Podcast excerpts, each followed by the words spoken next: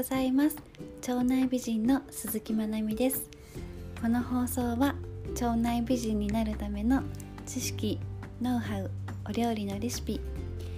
健康や美容の情報たまにアラサー女子のリアルな日常をゆるりとお話をしている番組です。最後までお付き合いいただければ幸いです。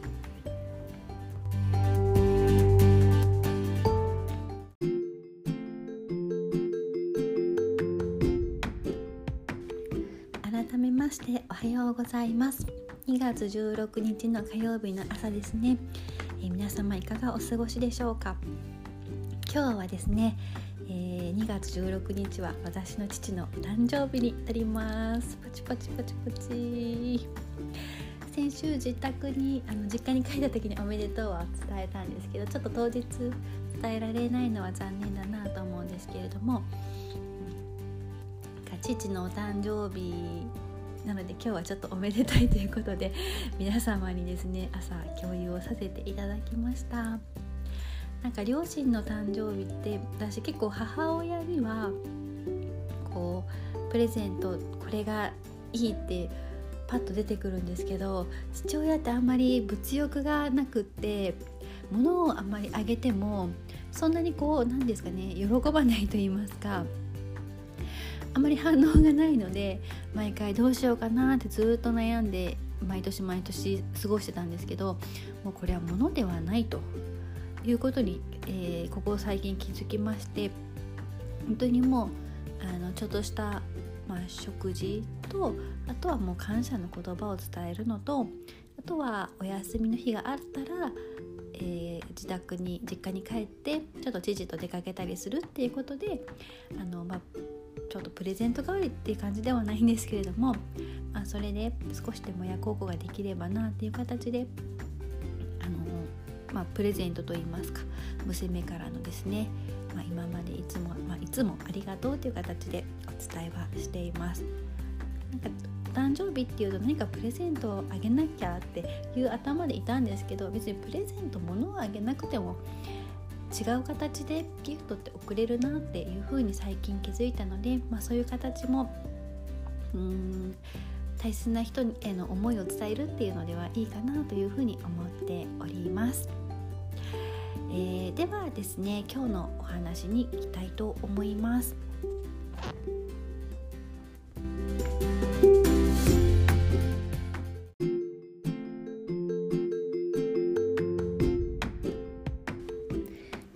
はですね超ズボラレシピのご紹介をしたいなと思います。でここ最近私もすごくお仕事がバタバタしていましてちょっと帰宅も結構遅くなってます。で遅くなって帰ってきてすごいお腹が空いてるんですけど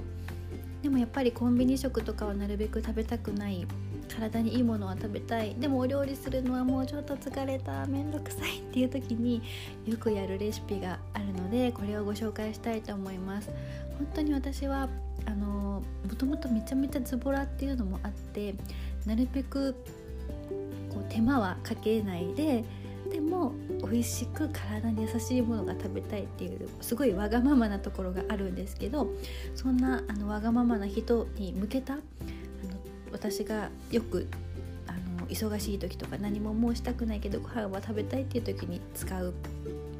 超簡単スープがあるので是非皆様にもですねご紹介させていただきたいと思います。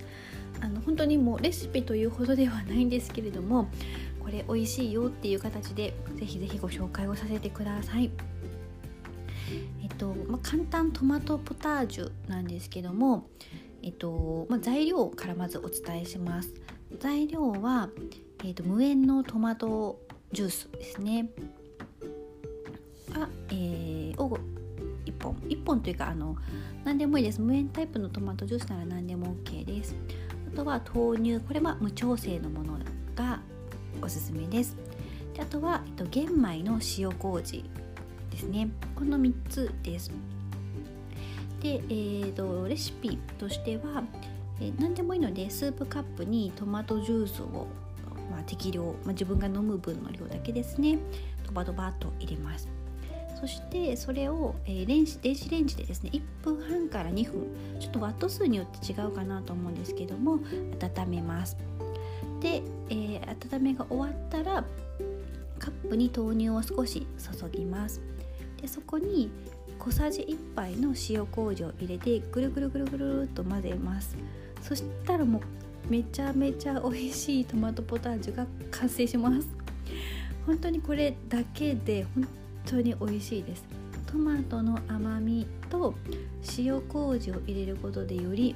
甘みが増して豆乳でちょっとまろやかさも出てきます。であの結構帰ってきた時とか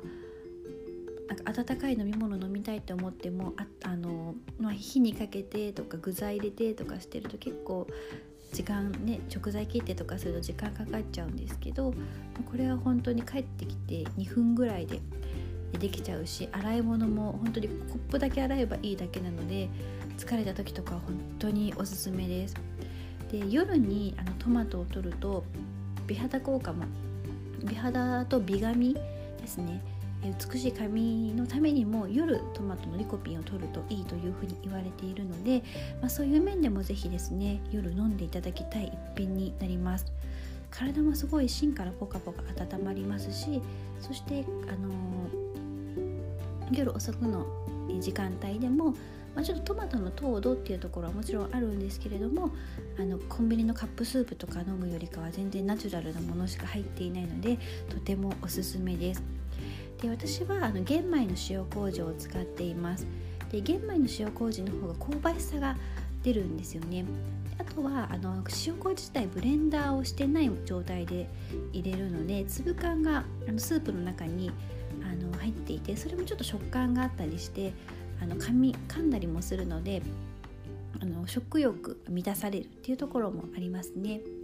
でもちろんあの玄米じゃなくても白米の塩麹とかでもあの全然美味しくできますあのおすすめは玄米ですっていうところでお伝えさせていただきました本当にあの忙しい方たくさんいらっしゃると思います。でどうしても忙しいと自分の食事って結構おざなりになりがちかなというふうに思うんですけどもでもやっぱり体は資本ですよね。皆さんの明日の元気のためにもしっかりとご飯は召し上がっていただいてでも消化に負担がないようなこういう温かいスープとかを飲むことによってあの消化に負担がないので夜もぐっすり眠れて朝のね胃もたれとかも全然しないのであのしっかり食べながら体に負担かけないレシピということでお伝えさせていただきました。本当にこれあのトマトスープで今お伝えしたんですけれどもあのポタージュだったらコーンポタージュとかですねコーン缶とかでも全然できますしちょっとコーン缶とかだとあのブレンダーかけたりとかそういうことが必要になってくるんですけどもあのそういうものでも全然あの代用ができます。ただ一番簡単なのはもうこのトマトジュースだなって私は今のところ思っておりますぜひぜひ皆さんもですね作ってみていただいてあの作ったご感想を教えていただけると嬉しいですでちょっと豆乳がですねあの熱々の状態で豆乳入れると結構分離をしてしまいます。なのでよくかき混ぜてあげた方がいいですね。であの私はあんまり分離をしてもなんかそれもちょっと塊みたいなのがあってなんかちょっと崩したお豆腐みたいな感じで好きなんですけどももし気になる方は少し冷ましてからあの熱々の状態ではなくて少しあの冷ましてから豆乳を入れていただくとより分離しないで滑らかなスープになるのであのそういった形でお料理あのお召し上がりになられていただけたらなと思っております。ぜひ皆様の参考になっていれば幸いです。では今日はズボラスープをお伝えさせていただきました。また私のズボラメニューあの他にも本当にこれ、まあ、レシピなのって言われるものがいっぱいあるんですけども是非皆様に少しずつシェアできたらなと思っておりますので楽しみにしていてください。はいそれでは今日の配信は以上になります。えー、今日もですね皆様にとって笑顔あふれる素敵な一日になりますようにそれでは今日も元気にいってらっしゃい。